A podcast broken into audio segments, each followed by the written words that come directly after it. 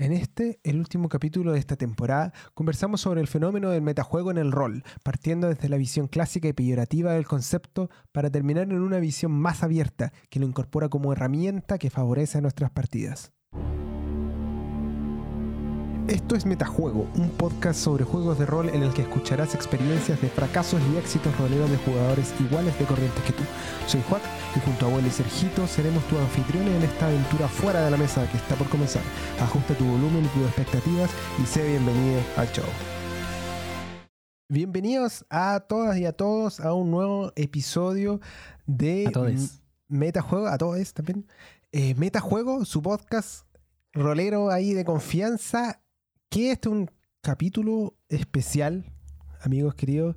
¿Ustedes podrían comentarnos por qué este capítulo es especial? ¿Por qué es especial? Porque es el Por dos motivos, po. Ah, Yo no, dije es especial. Es especial porque es el último capítulo de la primera temporada de Metajuego. Así es. Tenemos Así es. temporadas. Tenemos No temporada. eran- no eran- no eran- hay, hay una temporada. Son como nuestras campañas, ¿no? El- Es la última sesión. la última sesión. es la última sesión por ahora. Uh, Sí, así y así tampoco vamos a estar fuera tanto rato, pretendo yo. Ahí hay, hay que ver, pero sí, por ahora, por ahora le, le vamos a poner un hiatus. Así es. Nos vamos que de vacaciones. nos vamos de vacaciones. El capítulo en la playa. Con nuestro permiso ¿ah? de playa. No, no. El Sergito, tú dijiste que habían dos cosas porque eran especiales. La segunda es porque está en el capítulo en el que decimos el nombre de la película, po. Oh, Ah, verdad. verdad. Y por lo mismo se acaba. Sí, pues, weón. ese- sí, es un momento importante de todas las películas, el momento en el El que punchline. alguien dice el nombre. Sí. Es muy, Como muy si bienvenido a Jurassic Park. En las novelas, weón. Cuando, cuando dicen...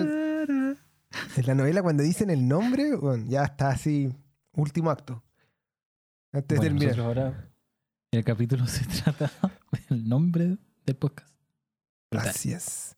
Así es, brutalísimo. Pero antes de comenzar, chiquillos, me gustaría preguntarles, como siempre hacemos, ¿cómo estuvo su semana rolera en esta fiesta? Además, bueno, cuando salga al aire ya van a haber pasado las fiestas, pero siendo honestos con nuestra audiencia, son fiestas que están pasando ahora mismo para nosotros, así que ¿pudieron jugar o no? No.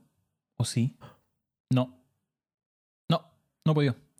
Pero es razonable porque las fiestas de fin de año son una locura para todo el mundo y la verdad es que tratar de presionar para que pase algo especialmente, creo que ya lo dije, bueno, especialmente en el, en el rango etario en el que uno se está moviendo, eh, la gente tiene más cosas en las que pensar a fin de año y no, no es- de, de repente no calza una partida de rol entre, entre todas esas cosas que hay que hacer. Es verdad, no se usa tanto. Pero, Mm. pero eh, volveremos. Así es. ¿Y tú, Sergito, pudiste...? Sí, ¿Jugaron yo jugué no? ayer mi partida, mi, mi D&D semanal con, con los niños, que está por terminar esta campaña y creo que vamos a terminar el próximo jueves. Sí, Opa. vamos a terminar esta campaña y bueno, vamos a ver qué, qué sigue adelante. Creo que vamos a, vamos a jugar creo, eh, Camelot Trigger, ese World of Fate. Sí, lo cacho. De hecho, lo tengo en papel, weón. No sé por qué lo tengo en papel, pero lo tengo ahí. Y lo, lo leí alguna vez y me pareció entretenido. Ahí- Sí, ahí así nos, que nos cuentas. vamos a jugar a los Power Rangers medievales galácticos. Sí, po. Sí, los mechas ahí, ta, ta, ta, en el espacio y toda la weá. Buenísimo. Oigan, el... muchachos, tenemos una, una misión particular el día de hoy, aparte de hablar de este tema, que es el nombre de nuestro podcast, que es el metajuego. Y siendo transparentes, como siempre hemos sido, hay que comentar que es un tema bien complejo, no sé si por porque eh, eh, algún grado como, como en, algún, en algún momento instaló Sergito de eh, un tema de marihuana rolera, ¿cierto? Una cuestión bien fumada, de repente, bien media teórica, puede ser. Pero vamos a tratar de hacer dos cosas. Uno, que no sea tan fumado, tan loco, así tan, tan alejado de la realidad.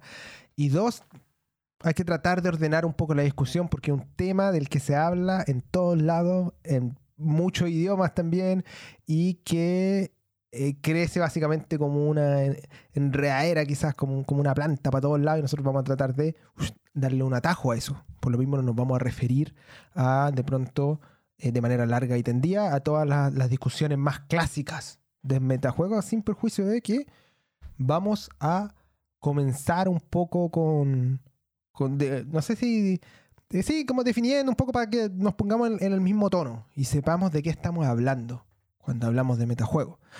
Entonces, nosotros tenemos aquí dos definiciones en general. Esto lo, pueden pillar, nosotros se los copiamos ahí a varios, eh, eh, a varios creadores de contenido que ya hicieron la investigación por nosotros. y hay dos, básicamente dos conceptos grandes de, de metajuegos, ¿cierto? El primero que surge de, yo diría que de videojuegos, no sé si están de acuerdo conmigo, que es este ac- acrónimo de meta, que es Most Effective Tactic Available, o la eh, táctica disponible más efectiva, ¿cachai? Como básicamente la optimización, del que yo creo que no, no, no nos vamos a referir demasiado.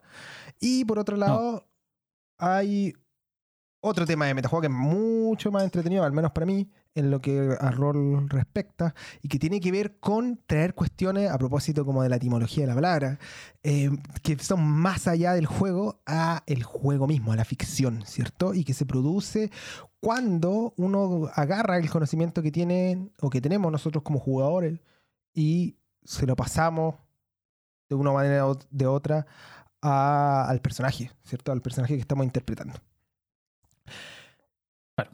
Y en ese caso, abuelo, tú que, que, estuviste revisando como la discusión más clásica, ¿podrías comentarnos un poco de qué se trata esta, esta discusión clásica cuando, cuando uno habla en el fondo y dice, oye, estáis haciendo metajuego? ¿A ¿Qué es lo primero que las personas van a pensar cuando se dice eso?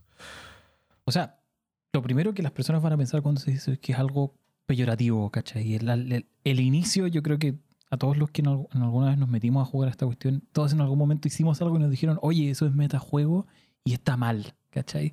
No podía hacerlo porque está mal, porque es como hacer trampa, como estáis rompiendo el contrato social o estáis rompiendo una regla o estáis cruzando una línea, ¿cachai? Em, hay muchos, muchos, muchos millones de ejemplos clásicos de metajuego, pero en general son puras instancias en las que esta persona como que efectivamente mete conocimiento de, de él mismo, ya sea sobre el estado del juego o sobre su- conocimientos personales o lo que él haya averiguado por su cuenta, ¿cachai? O lo que hayan averiguado otros personajes por su cuenta, etc. Y toma acciones en la, en la partida. Y efectivamente esto es en los juegos donde se empieza a desarrollar como algo negativo, son en los juegos eh, basados en desafío, así los habíamos mencionado en, la- en- en el otro capítulo, ¿no? Así es. Juegos basados en desafío o juegos como que el componente principal era un desafío. No, da lo mismo. Claro, juegos más adversariales, juegos por- donde, por ejemplo, tenéis que resolver un puzzle o hay como un nudo que desanudar y el juego se trata de eso. Ese nudo no es necesariamente narrativo, sino que puede ser un nudo como más bien, más en el, en el rol de un puzzle, ¿cachai? Entonces, ahí efectivamente el metajuego, como trampa, un poco va en contra de, esa, de ese objetivo del juego. Del fair play, ¿Cachai? si se quiere de repente. Claro, no es. No hay fair play ahí, bro. Estáis, te estáis pasando. Estáis cruzando una línea que, eh, por lo tanto, te transforma tu acción en una acción que el personaje no debería hacer, ¿cachai? Y que de alguna manera es un atajo. Y un atajo a resolver el conflicto que es lo central de lo que estáis jugando, ¿cachai? Claro. Eh, y, y ese atajo puede ser un montón de cosas. Puede ser desde saber las desventajas del, del monstruo que tenías al frente, ¿cachai? En el fondo, si el desafío que tenías al frente es un encuentro y ese encuentro te involucra pelear contra un bicho, ¿cachai? Y tú te leíste el libro de antes y te sabes las estadísticas del bicho y las debilidades y tomas decisiones dentro del juego en base a eso, sin justificarlo dentro de la narrativa, estás haciendo trampa. En, la- en, el, en el contexto de ese juego en particular. Entonces, ese es el metajuego que inicialmente se empieza a ver como eh, dentro de este paraguas peyorativo. Así como el metajuego está mal. ¿Por qué? En este caso, porque rompe como una regla de, del, del juego. Estáis saltándote la reja. Y, y tiene un montón de consecuencias. Hay millones de ejemplos que podríamos dar. Yo creo que todos más o menos se los, se lo saben, ca- casi todas las personas que han jugado rol alguna vez han llegado a la discusión del metajuego, ni siquiera a la discusión, pero al menos como al conocimiento de. Claro, como ¿cachai? decir, oye, estáis metajugando, no metajuegue. Sí. Yo me acuerdo que de repente decían, no metajuegue Claro, no metajuegue. No, que No no metajuegue, claro. Así como, oye, no, porque tú, tu personaje no tiene cómo saber eso, ¿cachai? ¿Por qué estás haciendo esto? O, o tú no deberías poder saber esta cuestión. O tú, ¿por, por qué estás actuando de esta forma irracional? ¿Es porque te sabéis como lo que viene en la trama? ¿O te leíste la aventura prehecha que estamos jugando y sabéis qué es lo que Claro. viene? ¿O sabéis que nos saltamos una cueva que estaba llena de tesoro y que se nos pasó, ¿cachai? Así que hay que Eh, volverse. Claro. sí. Claro. Ese tipo de metajuego es negativo y yo creo que es súper difícil de discutir a, a menos de que eh, estés como hilando muy fino en, el, en este tipo de juegos, cosa que yo creo que excede como lo que vamos a hacer hoy día. Pero a menos que estés hilando muy fino en este tipo de juegos de desafío, es difícil de discutir que son como cosas negativas, especialmente este metajuego como más relacionado con las mecánicas que efectivamente impactan la experiencia de juego y, se, y, y de alguna manera como la experiencia de juego y los objetivos de ese juego están tan unidos, eh, lo termináis tirando por el water, ¿cachai? Y el juego no sale bien Claro. y se vuelve aburrido. Claro. Oye, Eh, el- te voy a poner ahí un- una, una pequeña pausa porque creo que se entiende al menos bien el, el tema. Dijimos que era algo, algo bien teórico, pero ahora que- queremos también bajarlo un poco y para eso quiero preguntarle al buen príncipe Sergito que está ahí en silencio, escuchando que más Prince. encima de pronto The Prince eh, no tiene como es- no sé si, si ha pasado por esta cuestión, todo lo que tú dijiste yo he pasado, 100%. Pero tiene que me, me pasaba más antes, ¿cachai? Como en, como en el pasado, jugando como antaño. Sergito, ¿tú conoces casos como de lo que conversa abuelo? ¿Te han tocado? Eh, mira, así como que lo pueda traer, la tenga como la lengua ahora mismo, no. Salvo una. algo que a lo mejor nos sirve para, para, para seguir avanzando la discusión, A ver. que es de una partida que tuvimos de séptimo Marjuac, que Muy bien. probablemente no te acuerdes. No Eh, chuta. Sí. No, eh, la de. eh, la que jugamos esta con, con Finrod y con la Vale. ¿Ya? ¿Te acordáis? Ya, Sí, me acuerdo en términos generales. No me acuerdo de todo, pero sí, sí me acuerdo. Perfecto. El- había como todo un rollo como con la Inquisición y. Y la cuestión es que los personajes estaban como metidos en la. en la. Se metieron en una hacienda porque iba a haber como una especie como de subasta o la, o la hacienda se iba a vender y todos querían como comprarle nosotros como que íbamos allá para, para concretar ese como negocio. Cada uno por los motivos como de, de sus personajes. La cuestión es que del día a la noche el señor, el dueño que está aquí a vender esta hacienda, eh, desaparece. Lo desaparecen. Y cuanto corto, el personaje de la Vale eh, descubre que el que estaba detrás de toda esta cuestión era el, el especie como del curita, el curita de la hacienda. Y eh, como que le, le tiende como una trampa al personaje, ¿cachai? Y el... eh, y eso, ese personaje estaba en problema y descubrió que era el... eh, era el malo maloso de la sesión, por lo menos. Y mi personaje, que también estaba como en la, en la onda de buscar a, a estos locos, ¿cachai? Eh, como que pasaron como unas, un, un par de cosas entre medio. Dijo, oh, ya, eh, me voy a la... Dije, me voy a la iglesia corriendo, po. Eh, Claro, eh, cosa que, ah, bueno, a lo mejor no hubiera hecho si, si esto no, no hubiera pasado. De hecho, mi- mi- creo que la- las acciones de mi personaje, la investigación que estaba haciendo iba como por otro lado. Me metí como a la, a la habitación del... Sí, me acuerdo, me metí a la habitación del señor, ya, pero no iba por ahí. Pero, pero, pero, pero, eh, no sé si es exactamente eso, porque de cierta forma, si bien claramente no me hubiera ido por ese lado de no haber sabido lo otro, yo creo que mi personaje sí tenía como alguna forma de justificar cómo... ¿Cómo se dice? Eh, justificar eso. Y me acuerdo que te lo dije, Juac. Que fue que eh, de alguna forma eh, mi personaje estaba, por ejemplo, estaba. No, no- no me acuerdo el detalle de la cuestión, pero estaba al tanto de que el personaje de la Vale había ido para allá y que había una cuestión con el cura y que. Eh, no sé, que la, el personaje de la Vale como que no había vuelto en harto rato, entonces como que ahí como que se podían unir algún- algunos cables, así que no sé si es exactamente el, el, un, un ejemplo tan como abusivo como de metajuego, ¿cachai?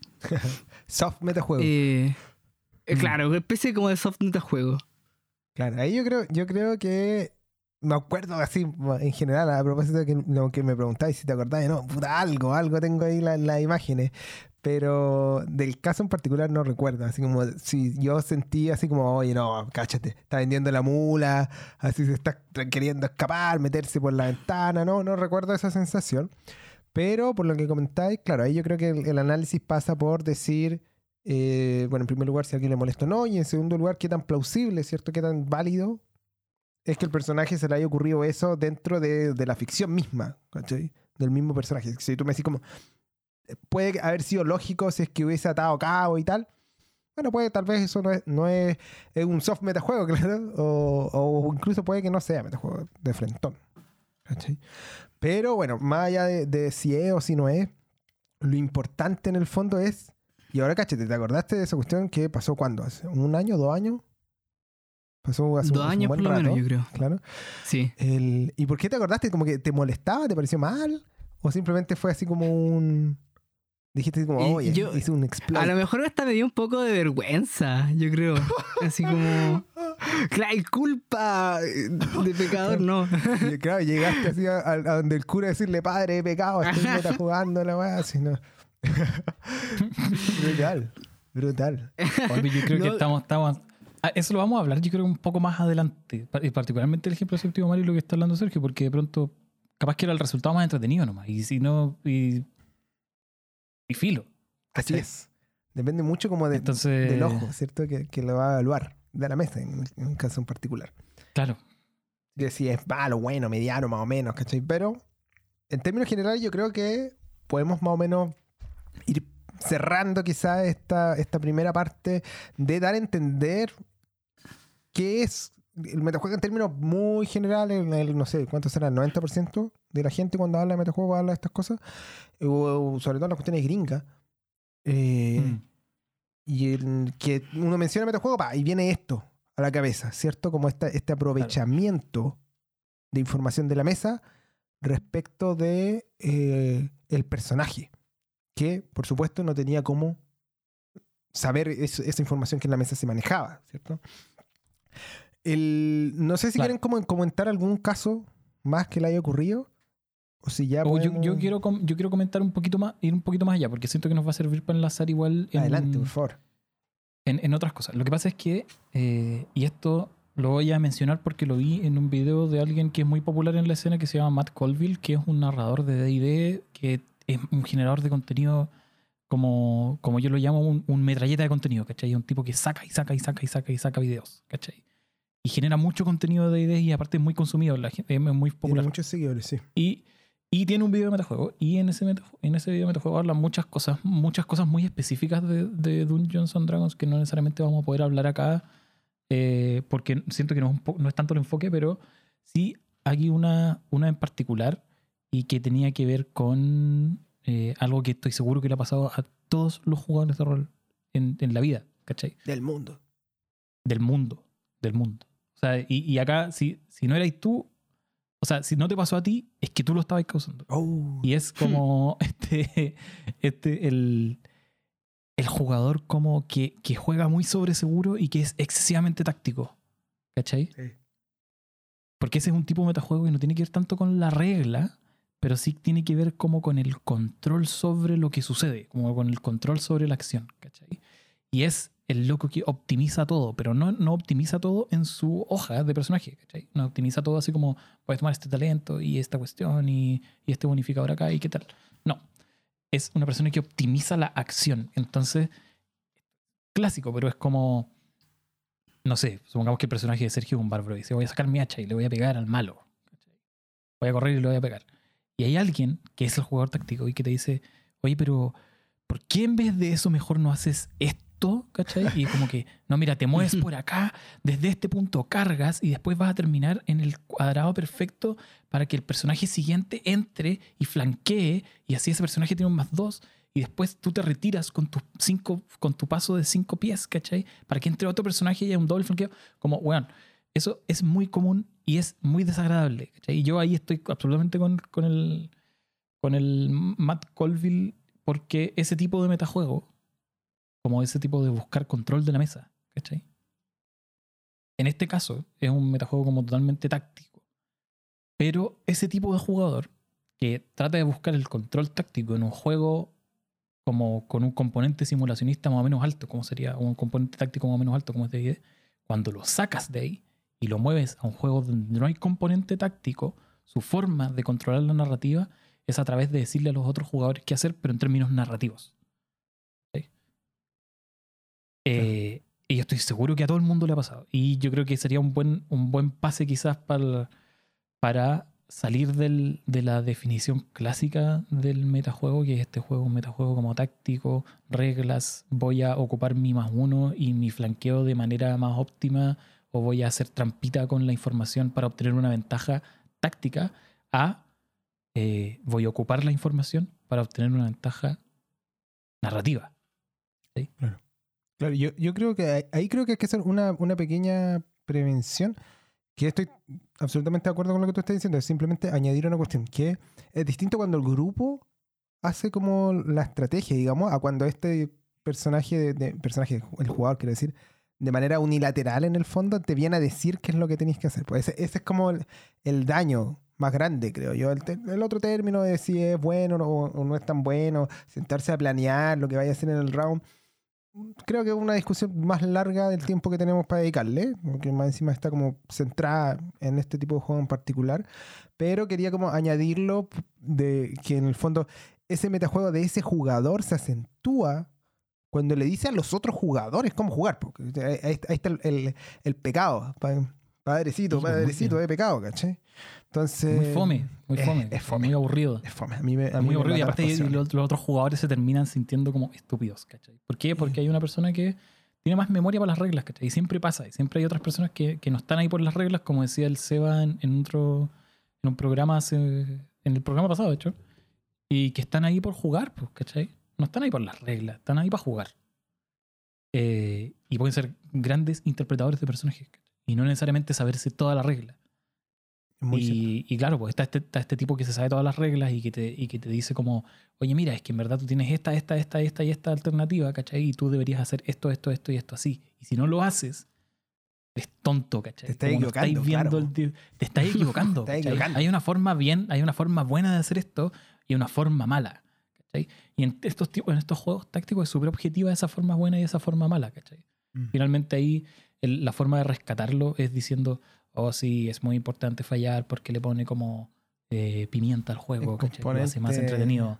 Como ser subóptimo es importante porque bla, ¿cachai? Pero eh, no podéis escaparte del hecho de que hay una forma objetiva de jugar mejor ahí, en esa situación particular, ¿cachai? Combate, ese problema de ajedrez que tenía en la mesa, hay una solución buena y una solución mala, ¿cachai? Y la solución buena te la está diciendo este tipo como haciéndote sentir mal. Claro. Pero ese mismo, ese mismo tipo de jugador, cuando lo sacáis de ese juego y lo lleváis a la narrativa, donde no necesariamente hay un problema de ajedrez que se puede resolver de una forma en particular que es buena y óptima y una forma que no es óptima.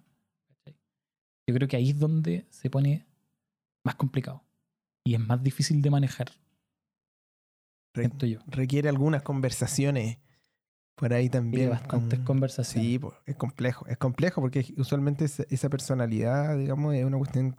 Es justamente parte de, de- de la forma de ser de los jugadores. po. Yo creo que todos tenemos como un grado de, de pecado original, ¿cierto? Cuando que vaya a la mesa contigo. Y, y ese como tipo controlador, digamos, eh, porque al final eso es, ¿cachai? Que se manifiesta de diferentes maneras, es complejo.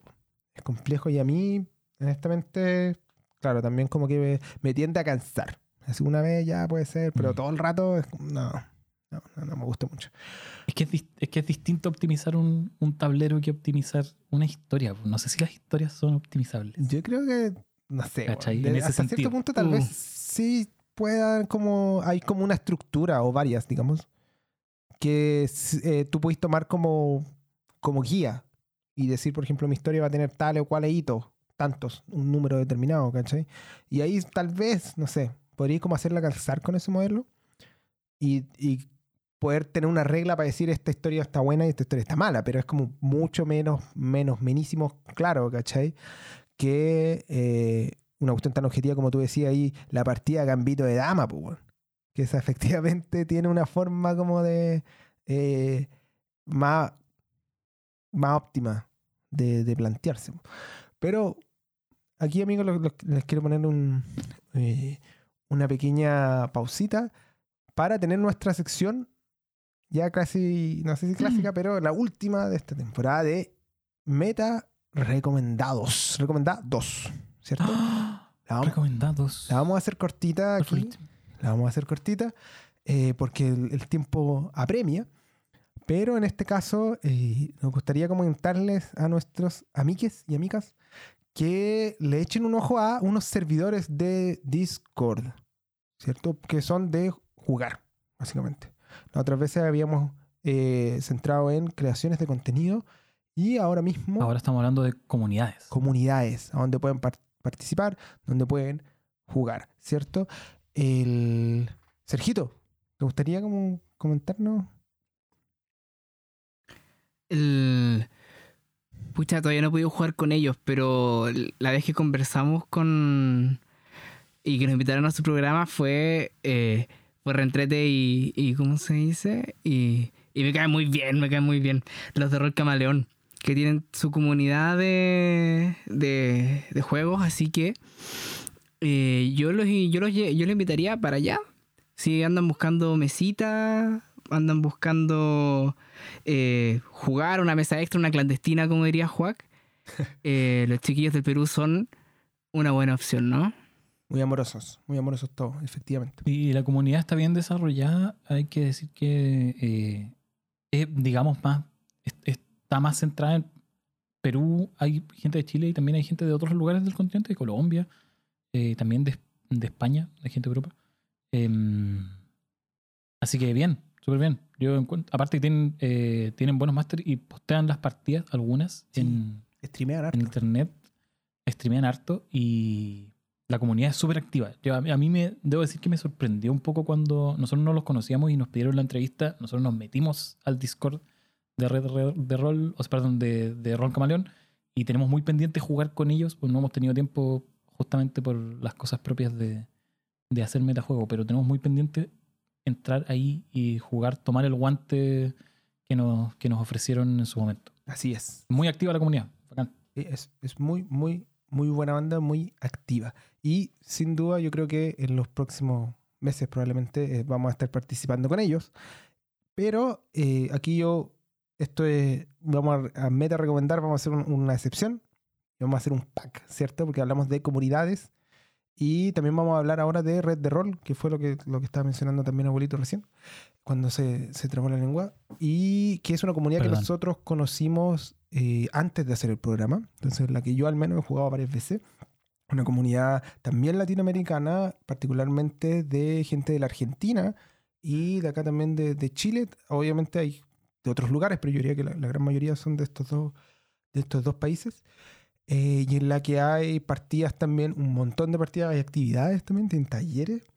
Y, yo creo que una de las cosas más características es, es que juegan mucho. Yo diría que todos los días o casi todos los días hay partidas. Y, y que juegan muy poco de ellas. Juegan hartas cuestiones indie, tienen como un, un corte de, de ese estilo, por si a alguien le interesa. No sé si amigos quieren agregar algo más en ese sentido. ¿Qué más de red de rol? Eh, cosas Tienen talleres, po. ¿Tienen talleres? Tienen talleres, los de de talleres. Yo metido a un de par. juegos. Sí, no, tienen, hacen un montón de cosas, son bacanes los Sí, de la comunidad está muy viva y está haciendo muchas cosas distintas además de jugar. Y la otra cosa muy relevante, quiero decir, es que es una comunidad muy diversa, una comunidad que es eh, respetuosa de las disidencias, eh, respetuosa de eh, las mujeres, eh, se definen clar- claramente eh, hacia ese lado, tienen cero tolerancia, cero a eh, estas cosas que mencionamos en el capítulo anterior, Jugadores tóxicos. esta- a estos jugadores tóxicos, Sí. ¿cachai? Que vienen con, con posturas súper intolerantes, ¿cachai? Eh, y eso hace que sea un espacio seguro. Y yo creo que eso Muy hoy agradable. es muy relevante. Sí, es muy agradable y es muy relevante. Es cierto. Hay- hay- hay- cabe comentar que una regla, de hecho, del server para poder llevar una partida es que todas las partidas tienen que tener herramientas de seguridad, por ejemplo. Lo que es un paso más o menos importante, a mi parecer. Para mí ya es natural, pero entiendo que para muchos jugadores no lo es. Y tal vez es como el, el peaje, ¿cierto? La buena onda es obligatoria. Eso, eso, eso creo que, que podemos decir. Y es una buena onda que está presente en estas dos comunidades, como les decíamos, Rol Camaleón por un lado y Red de Rol por el otro, ambas latinoamericanas acá de, eh, del sur del mundo, ¿cierto? Y Claro. Si tiene ganas de jugar y no tiene grupo, yo creo que cualquiera de las dos sirven. Sirven eh, en. Ah, es bueno mencionar que en, en Rol Camaleón juegan bastante más D&D. es cierto, Así que tiene otro enfoque. Por si, si uno quiere explorar como ese lado del rol, en Rol Camaleón hay. Si quiere explorar cosas más indie, Red de Rol. así es. De todas formas, los dejamos invitados e invitadas a que puedan entrar a ambas, porque obviamente no, una cosa no quita la otra, se pueden meter a las dos y participar ahí en ambas comunidades como prefieran. Yo creo que podemos poner los vínculos eh, ahí cuando, lo- cuando lo subamos los capítulos, eh, este capítulo en particular, para que puedan ahí llegar y apretar. ¿ya? O copiar y pegar en el caso de, de Instagram, que solo nos deja poner link en la bio. Ah, maldición. Pero en fin. El- amigo, y con eso, con eso vamos a cerrar este, esta sección de meta recomendados y vamos a pasar al, al Recomendados. segundo bloque que ya estaba siendo vislumbrado justamente por ustedes y que se trata de este, esta suerte como de giro, ¿cierto? Al metajuego. Ya como esta evolución, incluso si se quiere, de, del concepto clásico que estábamos mencionando hace un rato, hacia las nuevas formas de interactuar o de derechamente utilizar el metajuego en nuestras partidas.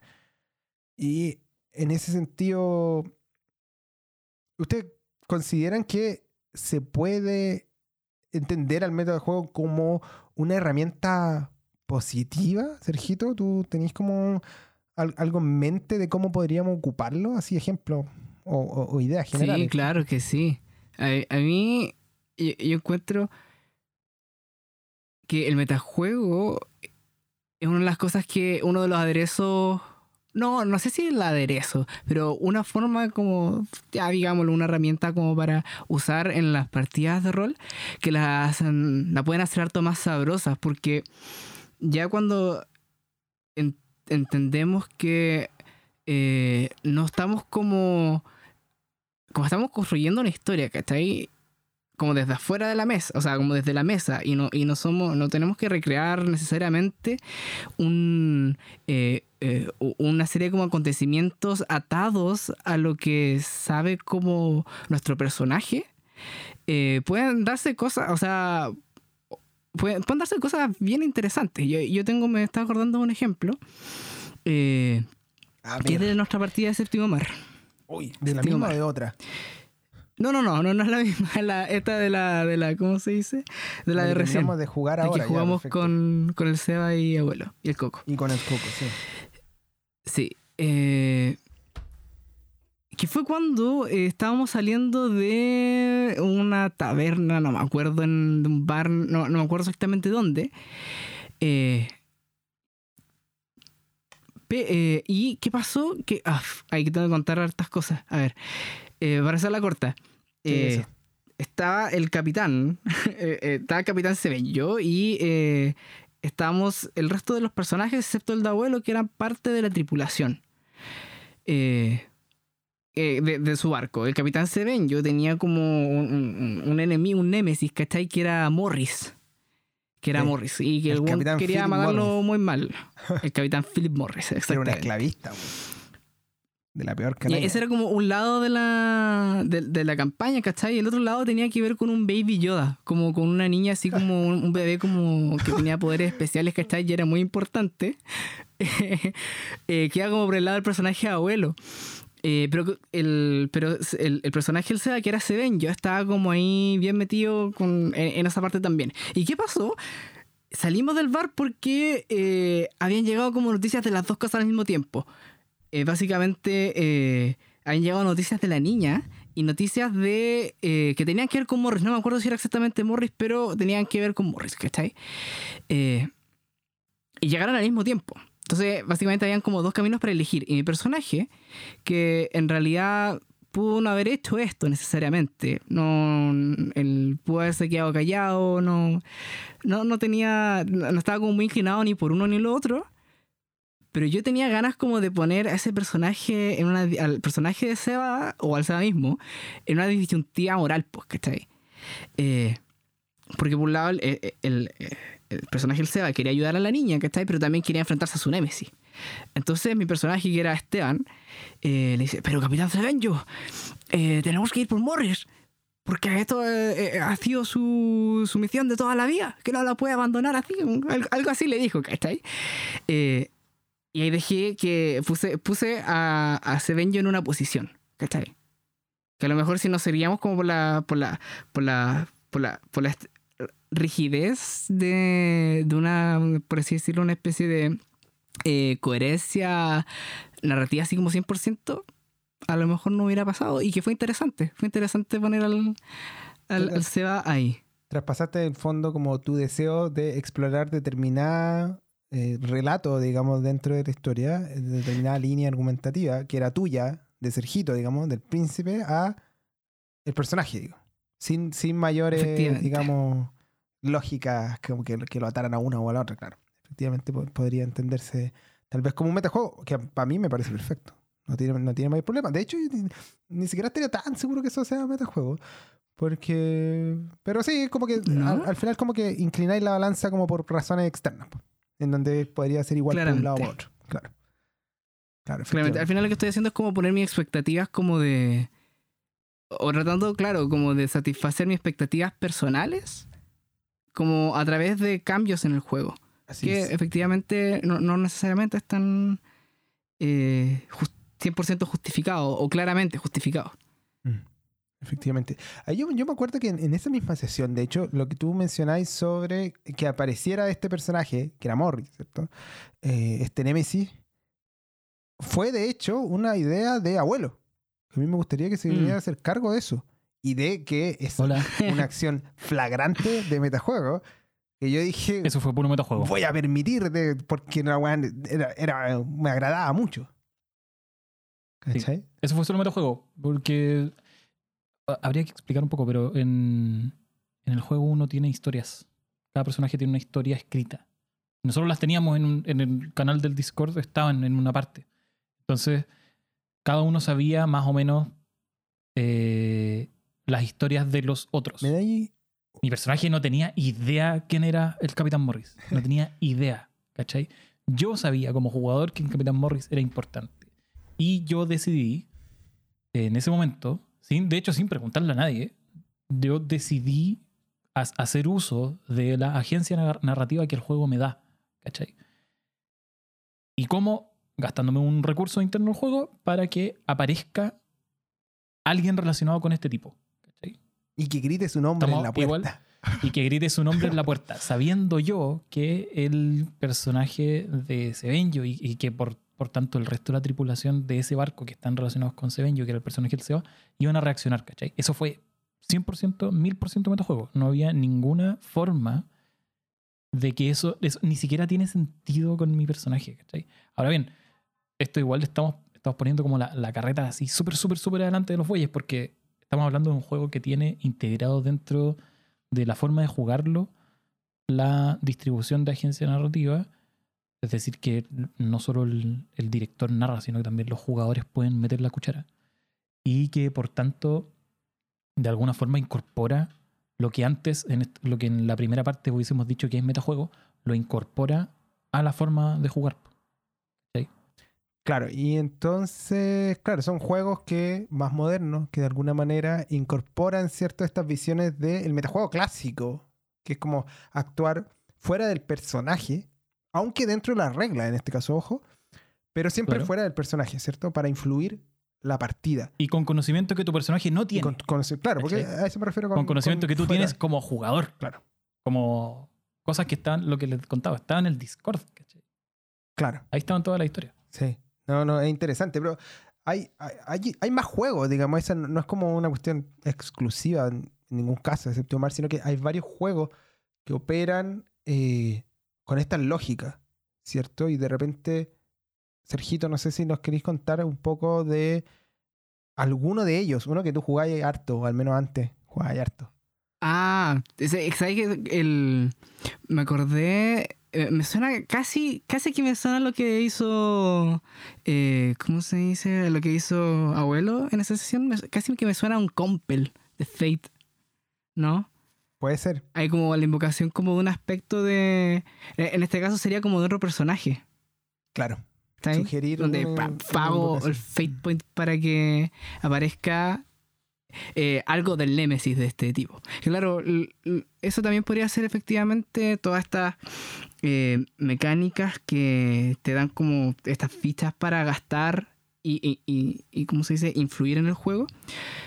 Eh, que Fate tiene un aspecto bastante central al respecto, que son los Fate Points y los Aspects. Que ya hemos hablado de esto en, episodios anteriores, pero así rapidito, rapidito, los aspects son como palabras, o perdón, son frases que eh, definen a tu personaje.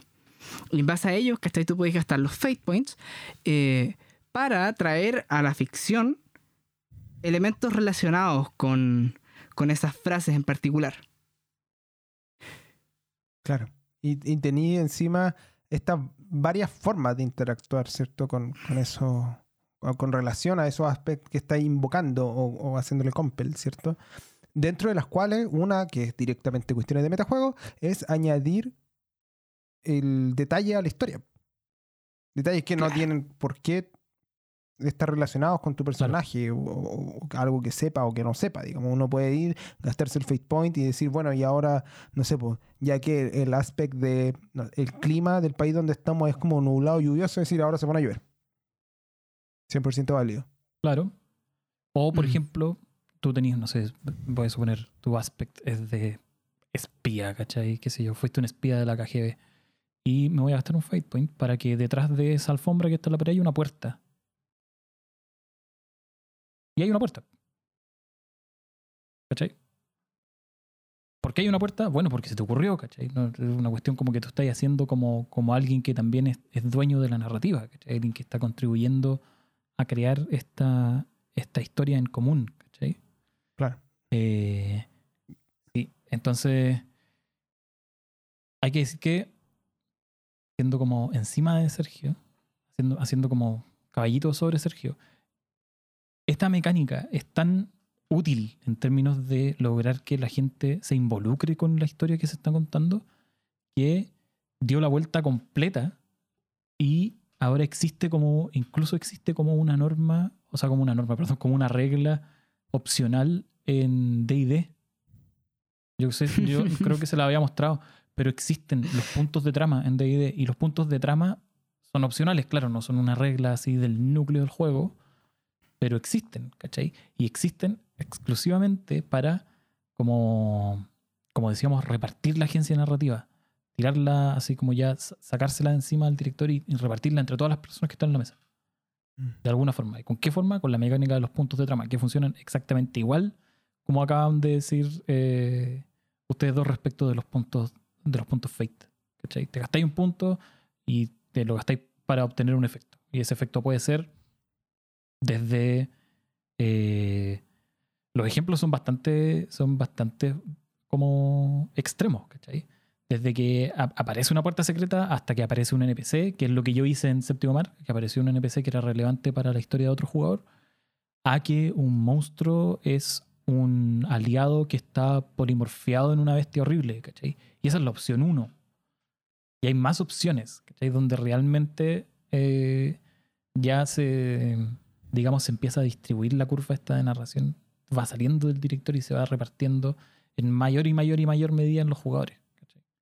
Y esto es una, es una especie, una forma de asumir que esta noción de, de metajuego que teníamos antes, particularmente el metajuego narrativo, de- del- puede ser algo que enriquezca el relato y que haga que sea más entretenido jugar Mm. Sí. A mí me pasa que. y que la gente esté más involucrada. Sí, te decía que, que me pasa que se me hace muy sencillo aceptar ese tipo de, de- de metajuego, porque yo entiendo, claro, el juego para mí, ¿cierto? Yo que estoy más, más cerca de, no, no tanto de juegos tácticos, sino ni de desafíos, sino de juegos más como de corte narrativo, si bien está centrado en el personaje que, vaya a gobernar o que lo- los jugadores van a gobernar, el, o interpretar el, el verdadero producto que me entretiene a mí es el relato en su conjunto. Y el relato en su conjunto excede, obviamente, al personaje. Entonces, poder de alguna manera modificar o interactuar directamente con ese relato sin necesariamente pasar por el personaje es una cuestión que para mí me parece muy entretenida.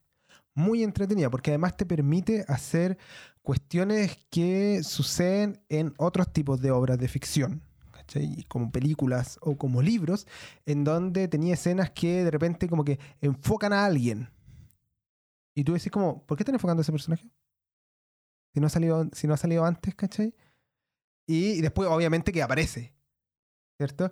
Y ese tipo de cuestiones también se pueden hacer como, como dentro del juego, desde, desde una escena que, el- que el, el, el máster te narra, donde los, los jugadores y, ni sus personajes están, y por tanto le narra directamente como para conocimiento de los jugadores y no de los personajes, ¿cachai?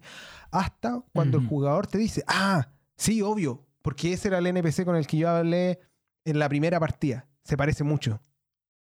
¿Cierto? Que quizás, no sé, eh, o al menos se parece mucho. Y ahí ese tipo de cuestiones, ese tipo de adiciones a la trama tienden a enriquecerla mucho más de, eh, de, lo, que la pueden desgastar.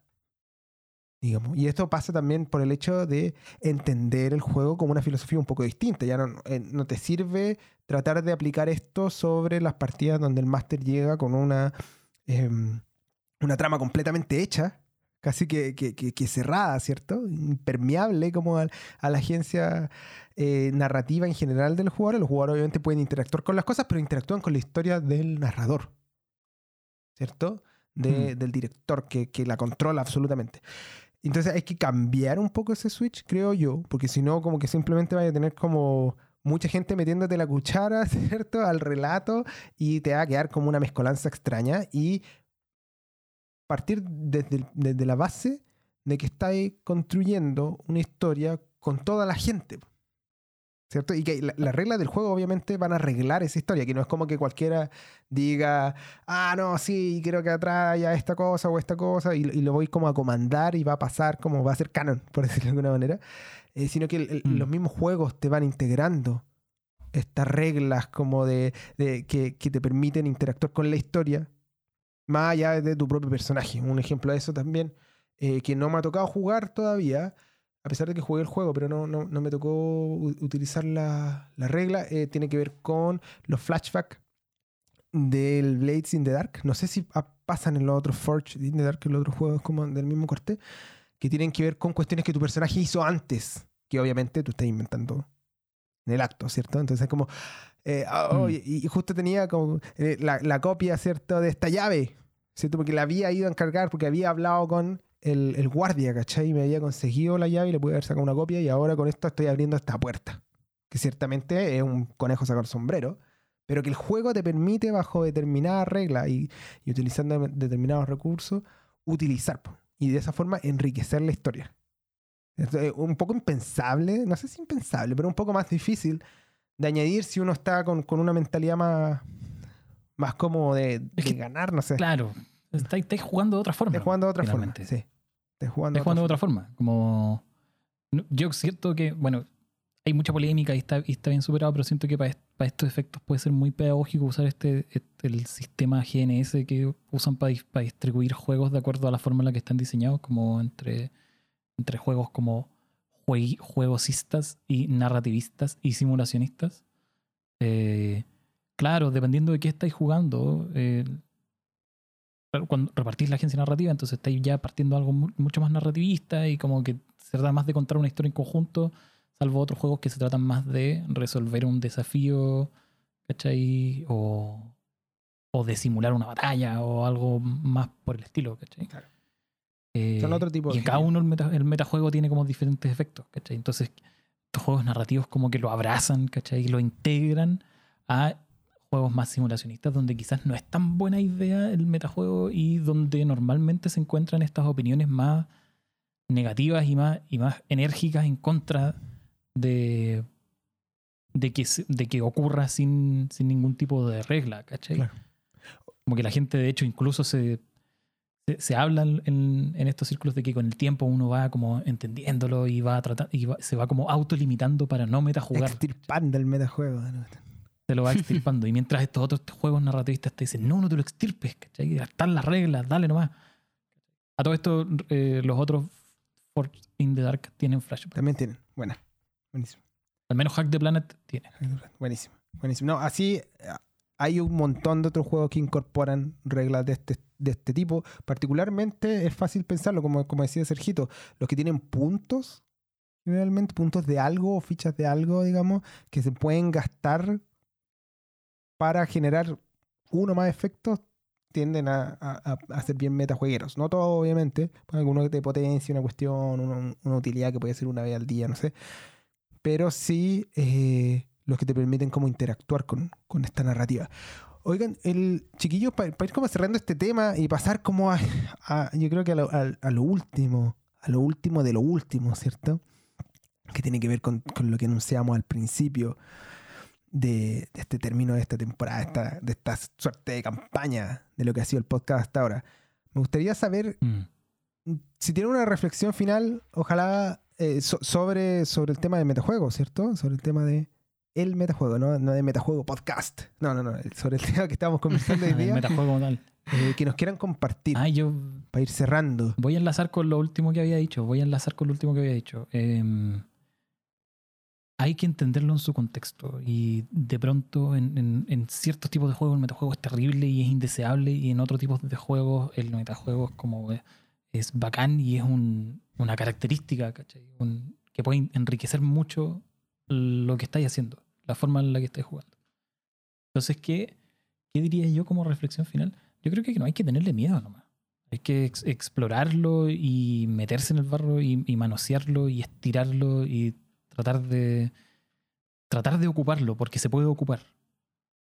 Y cuando se ocupa bien, digamos, en- cuando, todo, cuando toda la gente está como en la misma línea, que tiene mucho que ver con conversar bien antes de, de empezar a jugar qué es lo que vaya a hacer y transparentar tus intenciones y transparentar tus expectativas y hacer como este contrato social que le llaman al principio de, de partir la historia, cuando están todos en la misma página, están todos metajodeando y están todos preocupados de tejer esta narrativa, hay resultados extraordinarios. Yo creo que pueden salir de ahí. Sí, pero extraordinarios. Como la, la historia se vuelve algo mucho más satisfactorio cuando hay cinco o seis cerebros pensándolo en vez de uno, ¿cachai? Mm. Eh, entonces, para ese, para ese tipo de juegos, el metajuego es fundamental. Y, y por lo mismo, em, yo creo que no es bueno quedarse con la opinión inicial, que es como la que, con la que uno entra, o dependiendo de por dónde entra los juegos de rol, pero generalmente uno va a entrar por un juego más, más tipo de idea y uno se queda con la idea de que el metajuego es algo como indeseable. Yo creo que es, es bacán como salir de esa, de esa zona de confort y explorarlo en otros juegos y ver si te gusta. Porque en otras, en otras experiencias y en otros como set de reglas, el metajuego es fundamental y puede funcionar súper, súper, súper bacanmente. Así que eh, esa es mi reflexión final. Buena, Explórenlo, ens- ensúciense. buenísimo. Eso. Oye, Sergito, tú. Sí. Yo estoy de acuerdo con lo que dice abuelo. Yo creo el, e- esta, esta, esta expresión del metajuego, como así como media como de trampa, como de aprovechamiento, al final es solamente el abuso de una herramienta que puede ser genial, digamos. Y que, eh, y aquí llegando como a mi, reflexión, eh, encuentro que se puede aprovechar muy, muy, muy, muy, muy bien cuando eh, conoces, conoces bien a la gente con la que juegas, conoces las cosas que les gusta ver en la mesa. Si, si hay cosas, hay, hay, hay, hay tópicos, hay, hay tipo de escena, hay eh, cierto tipo de conversaciones, diálogos, conflictos que tú sabes que el que se sienta al lado tuyo, que es tu amigo probablemente y por eso lo conoces, ¿cachai? Le, le gusta, disfruta mucho, eh, puedes eh, ayudar a tus compañeros a pasarlo mejor, a mejorarles su juego. Eh, y- y- y lo mismo, y del otro lado también puedes evitar traer a la mesa algunos elementos que a lo mejor eh, por, por a nivel de trama como que apuntaban a cierto lugar, pero tú sabes que a lo mejor el que se sienta a tu izquierda preferiría evitar, ¿cachai? Y ayudas a tomar otro camino eh, a través de influir desde afuera en, en, la, en las acciones de tu personaje o en la narrativa. Así entonces el metajuego aparece como una herramienta que por un lado te permite eh, aderezar o hacer mucho más disfrutable un juego para tus amigos al mismo tiempo que los cuidas. Mira qué bonito. Mira, qué bonito. Mira qué bonito. Qué lindo. El príncipe. Príncipe. The Prince. The Prince, The Prince Surges. Muy bien, muy bien, amigo. El, yo voy a hacerlo, creo que, que corta, porque estoy bien de acuerdo, a diferencia de, de otras oportunidades en donde tenemos algunas como diferencias justamente. En sus visiones de metajuego, creo que hay que añadir un poco una cuestión que, de hecho, yo debo decir que había pensado independientemente y después cuando estuve revisando uno de estos videos, de hecho creo que también es de, de mi pana Mateo Colvirie, eh, que hablaba como de sportsmanship, ¿cierto? Que no es una palabra que nosotros, que nosotros utilicemos. Nosotros en general hablamos como de fair play, ¿cierto? Como de No, pero depor- deportividad se usa. deportividad se usa, Sí, puta, yo no lo he escuchado tanto. Sí, Ya, sí, sí, sí, sí, sí, ya, muy sí. bien. Deportividad. Yo estoy acostumbrado como a decir fair play, ¿cierto? A jugar sin como aprovecharse, sin como abusar de las cuestiones. eh, utilizar el- las herramientas que tenemos para acelerar o, eh, los procesos que de repente puedan ser más o menos tediosos o que se quieran evitar por la gente, como decía Sergito. eh, una cuestión que, que alguien quiera que pase más rápido, ayudar a que pase más rápido. ¿sí? Si, si un máster comete ese, que, que para mí es ciertamente un error de iniciar a los personajes en la taberna, una- un error muy clásico por lo demás, que nadie diga, ah, no, no me interesa, no me interesa, tú, no, oye, claro, metajueguen un poco ahí también, pues. Metajueguen para decir, ah, ya, así buscarle la, la- la pata al gato para decir, no, sí, sí, sí me interesa un montón. Ah, sí, ya nos conocíamos todos. Sí, y comencemos al tiro. Claro. En vez de gastar la tarde entera en juntarse, júntense al tiro y vayan a, a- a hacer cuestiones entretenidas de verdad.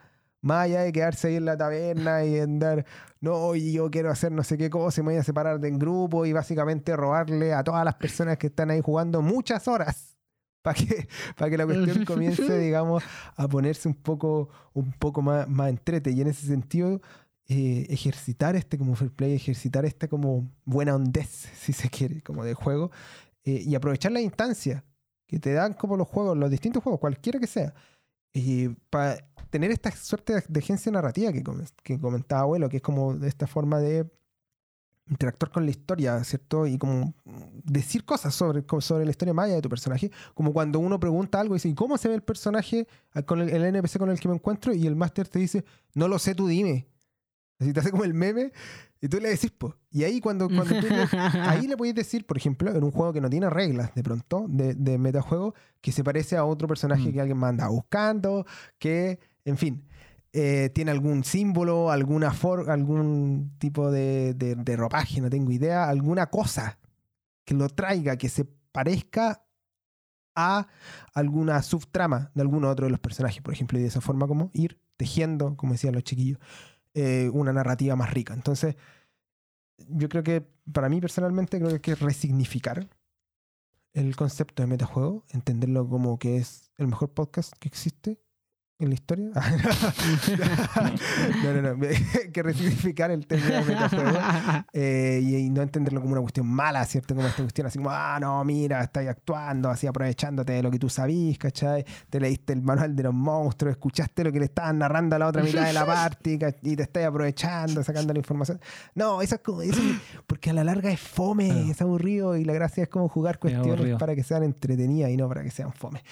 El- con eso yo, que- yo quería cerrar un poco este capítulo y ahora, disculpándonos tal vez la, la extensión de, de- de este último episodio, me gustaría eh, comentarles a todos ustedes que este, como, como habíamos señalado al principio, es nuestro capítulo final de temporada, de la primera temporada de Metajuego, lo que significa que Sí. va a haber un tiempo en el que eh, no vamos a sacar nuevos episodios, no, no vamos a grabar nuevos episodios, no sabemos cuánto tiempo va a ser ese, pero que vamos a tomarnos cierto este descanso para hacer algunas planificaciones, para conversar de pronto también con la gente que nos escucha y enfocarnos, ¿cierto? Hacia, hacia un, un futuro un futuro mejor.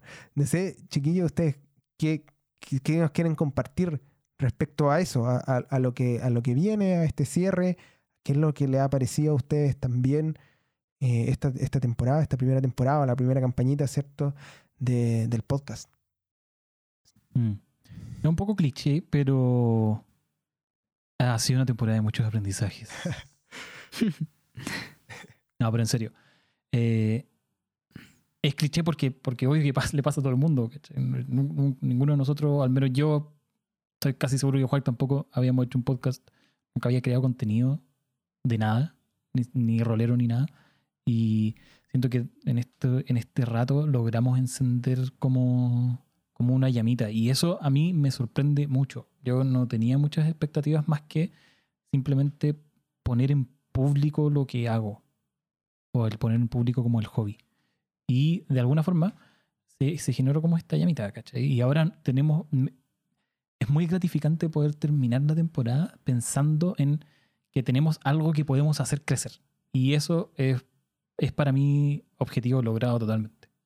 Tener algo que uno pueda soplar en cierta dirección para que avance hacia alguna u otra parte y no simplemente sea un podcast que duró 10 o 11 episodios y se acabó para siempre, sino que ahora existe algo y ese algo se puede trabajar y, y malear hacia el futuro. O sea, se puede planificar. Eso para mí eh, ha sido lo más importante de, de la temporada. Que Metajuego sea algo. ¿cachai? Qué bonito. que la existencia no sea simplemente el, el podcast, sino que también sea un, un algo más, un algo más que se puede llevar hacia otros lugares. Y eso es lo que me parece a mí más, más bacán de lo, que, de lo que hicimos estos meses, creo yo. Sergi, A mí, ¿sabes qué? Me gusta. Me me gusta la idea de, de saber que eh, de- en alguna parte, en algún momento, estamos como acompañando a otro rolero, como eh, haciendo sus cosas en un taco, ordenando la casa, no sé. Eh, siento que eh, me me gusta, me gusta esa idea eh, de rescatar uno de los conceptos iniciales que teníamos como en el para, para el programa eh, que es, es como una especie de una, de una- de sobremesa no algo que de hecho le- les revelo. No sé si hemos hablado de esto en realidad pero eh, eh, uno de los nombres que estuvimos viendo para ponerle al podcast es sobremesa. O la sobremesa no me acuerdo algo así. ¿Cachai? porque que- queríamos como traer este esta, esta onda como de, de pucha el tecito o la chelita, no sé, depende, ahí de cosa de gusto, eh, y conversar así como amenamente, amenamente, eh, sobre algo que nos apasiona a, a a abuelo, a mí y a la gente probablemente que nos está escuchando, que es el rol.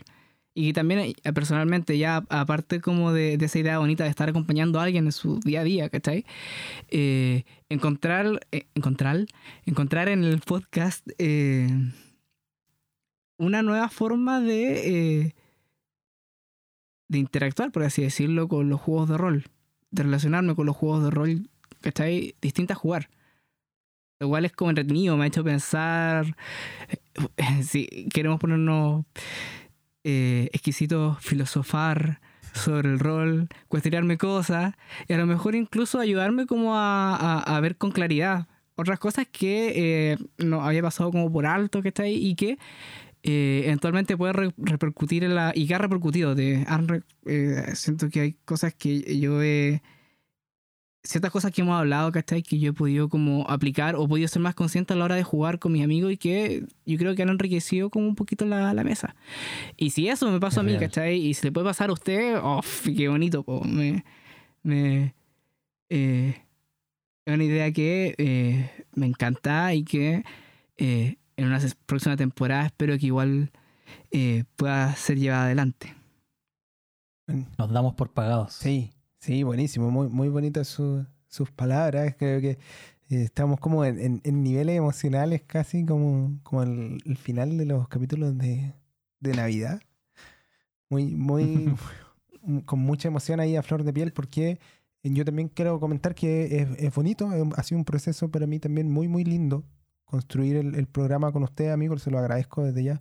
Ha sido un, un- un agrado, ha tenido obviamente dificultades de todo tipo que creo que hemos ido superando, pero eh, la, la raya para la suma, digamos, se convierte en un producto que a mí me gusta escuchar, más como de la autorreferencia, me entretengo de la forma como dice Sergito también.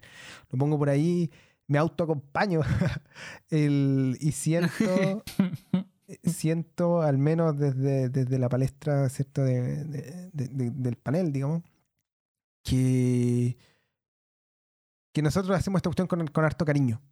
Creo que es una cuestión fundamental. Nosotros no somos ningún tipo ni de sabio, no tenemos credenciales para decirle jueguen así o jueguen así. Somos como, como creo que cumplimos esa promesa, esa promesa metajuego que, que hicimos desde el principio de conversar de estos temas que nos gustan, que nos apasionan, como dice Sergi, y desde un punto muy corriente, muy cualquiera, que cualquiera de nuestros auditores podría sentarse aquí y hacer quizás eh, capítulos iguales o más entretenidos. Y, y nada, y eso me agrada, me agrada mucho, porque aquí no estamos como pa- para enseñarle a nadie nada, estamos simplemente para conversar sobre las cosas que nos gustan, para tener al final como esta experiencia como ajena al- a la mesa, que a la larga también son, ¿cierto? Metajuegos, si se quiere, de pronto. El, y, y- y con los contactos que hemos tenido con, con la gente, con otros creadores de contenido, eh, con la gente de diversas comunidades, con la misma, eh, mismos- no, ustedes mismos, ¿cierto? Los, los auditores y auditoras de, de Metajuegos que nos comentan, que responden ahí a las historias de, de Instagram, que nos dicen un, un montón de cuestiones que son sensaciones que yo personalmente no, no recuerdo haber tenido eh, en un proyecto más, eh, más serio, digamos, que tiene como un comienzo y un fin, si se quiere, al menos de esta temporada. Eh, y nada, quiero, quiero como- como extender como mi, mi gratitud a ustedes, chiquillos, abuelo Sergito, muchas gracias, y a toda la gente que se da el tiempo, que nos regala su tiempo, que no es una cosa menor para mí, es algo que, que yo valoro mucho, que nos regala su tiempo en capítulos que no son cortos, eh, y que nos escucha, y nos sigue, y que, que nada, eso es muy, muy bonito, lo agradezco, y, y para mí ha sido un agrado grabar estos, estos capítulos y espero poder seguir así hacia el futuro. Y hablando de eso, de- del futuro, y esto, con esto ya cerramos, cerramos, quiero preguntarles si alguno de ustedes, chiquillos, quiere hacer alguna promesa metajuego para el futuro. otra, otra más. ¿Alguna promesa? Otra más. No, pero una, una promesa metajuego. ¿Cuál promesa metajuego hemos hecho ahora sobre el futuro? No, no, pero otra más de las que ya hemos hecho. Hicimos- dijimos que íbamos a regalar Es- ese- y regalamos. sí, dijimos que íbamos a regalar algo y regalamos algo. Así Ojo. es. No, pero ¿se puede hacer una promesa sobre mantener una promesa? ¿Vale? Yo ¿Eso? creo que sí. Eh, eh, ¿Está bien? No Una sé. renovación de votos. ¿Será una meta promesa? Una meta promesa, sí. No. eh, es que a mí me, me gusta mucho que hayáis tocado el punto de que el, el programa que estamos haciendo es un programa de conversación sobre y no necesariamente una clase. Y para mí, eso está en la esencia del programa. Yo no estoy en el negocio de decirle a, a los demás cómo tienen que jugar ni cómo tienen que hacer eh, las cosas en la mesa ni nada, ¿cachai? Nosotros simplemente con- contamos nuestras experiencias. Hay gente que perfectamente puede estar completamente en desacuerdo y va a seguir jugando rol y eh, no nos va a poder decir como, oye, pero tú en tu video de las 10 cosas que nunca tienes que hacer como director, dijiste que no podías hacer la número 5 y la estás haciendo en tu mesa, ¿cachai? Porque no... Es, eso vino, e, es, es un poco a propósito, no, no tanto como por... Es desde, desde un lugar súper humilde también, desde no... Desde reconocernos, como decía Joac, como personas que juegan tal como, como cualquiera de nuestros auditores juega, ¿cachai? Eh, acá la, la experiencia en términos de años no, no necesariamente se tiene correlato con el término de partidas, ¿cachai? Yo- probablemente hay gente que ha jugado la mitad de años que nosotros, pero que ha jugado el triple de partidas, ¿cachai? Claro. Entonces, claro, es difícil elegirse como alguien que puede, que puede como dar clases de la cuestión. Pero yo creo que además tiene que ver con eh, dos cosas. No, no dar clases. Una, con que, y esto yo siento que yo se los conté cuando empezamos a hacer esta cuestión. Igual hay como una sobredosis de contenido sobre cómo hacer las cosas. Sí, ¿cachai? es verdad. hay harto. Entonces, eh, era un poco fome hacer otro, otro más de. otro contenido más de las cinco cosas que debe tener tu personaje y que nunca deben faltar. ¿Cachai? Pero por otro lado, también yo creo que es parte de la evolución de una comunidad y de una comunidad que, se dedica a un hobby, el hecho de que pueda como reflexionar sobre sí misma. ¿Cachai? Como conversar sobre el rol, eh, no de un punto de vista pedagógico, sino que como de afuera, como personas que participan en la actividad.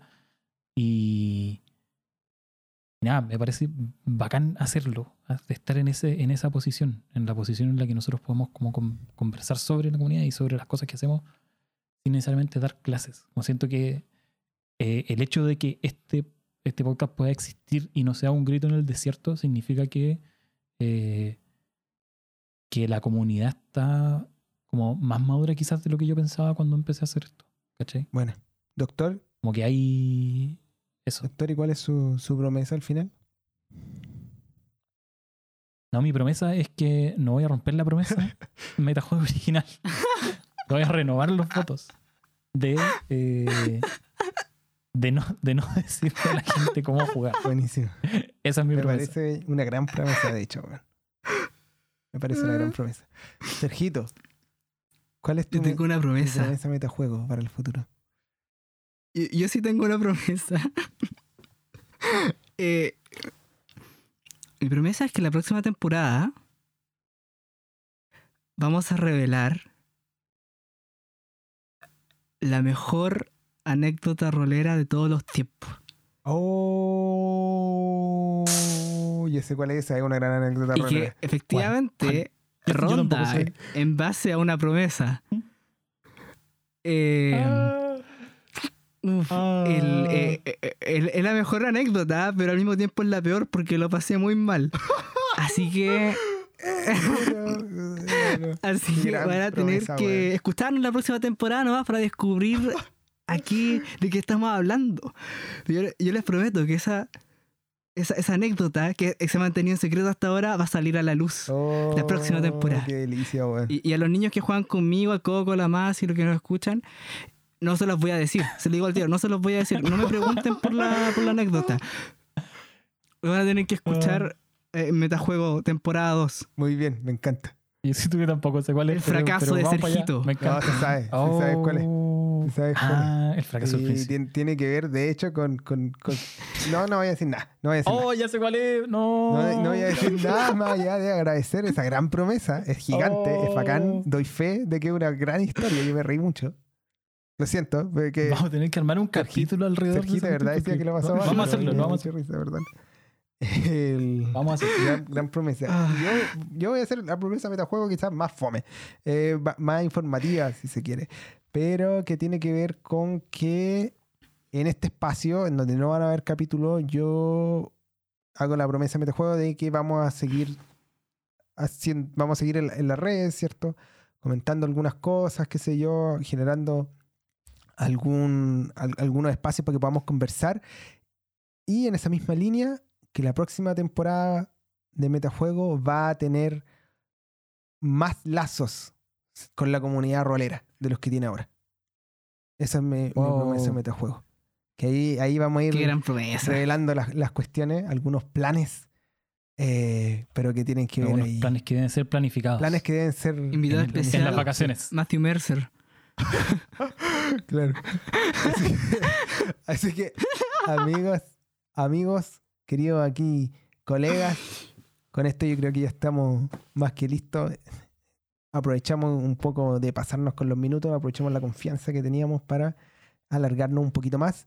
Pero con esto, ya sí que sí, damos cierre a este capítulo y a esta primera temporada de Metajuego.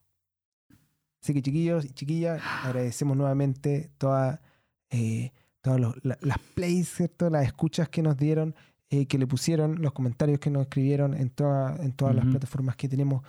Y, Ujú. y esperamos que nos sigan acompañando. Esperamos que nos sigan acompañando en el futuro porque, me- me- claro, como Metajuego vuelve, ¿cierto? El, el, el Metajuego 2021 vuelve. como, la- como las las películas al final. ¿cierto? El metajuego volverá para 2021. Así que nada, con eso les dejo un abrazo, que sea un gran año. Y Un abrazo. estamos a la Nos vez. veremos más temprano que tarde, amigos. Así es. Así Sigan es. jugando chiquillos y chiquillas. Y nada, los mejores deseos. Hasta la próxima. Adiós. Esperamos que hayan disfrutado este capítulo de Metajuego. Si te gustó lo que escuchaste, ve y comparte este podcast con tus amistades ñoñas. Pueden encontrarnos como Metajuego en Anchor, Instagram y Facebook, donde pueden hacernos preguntas o pedir un saludo. Hasta la próxima y no dejen de rolear.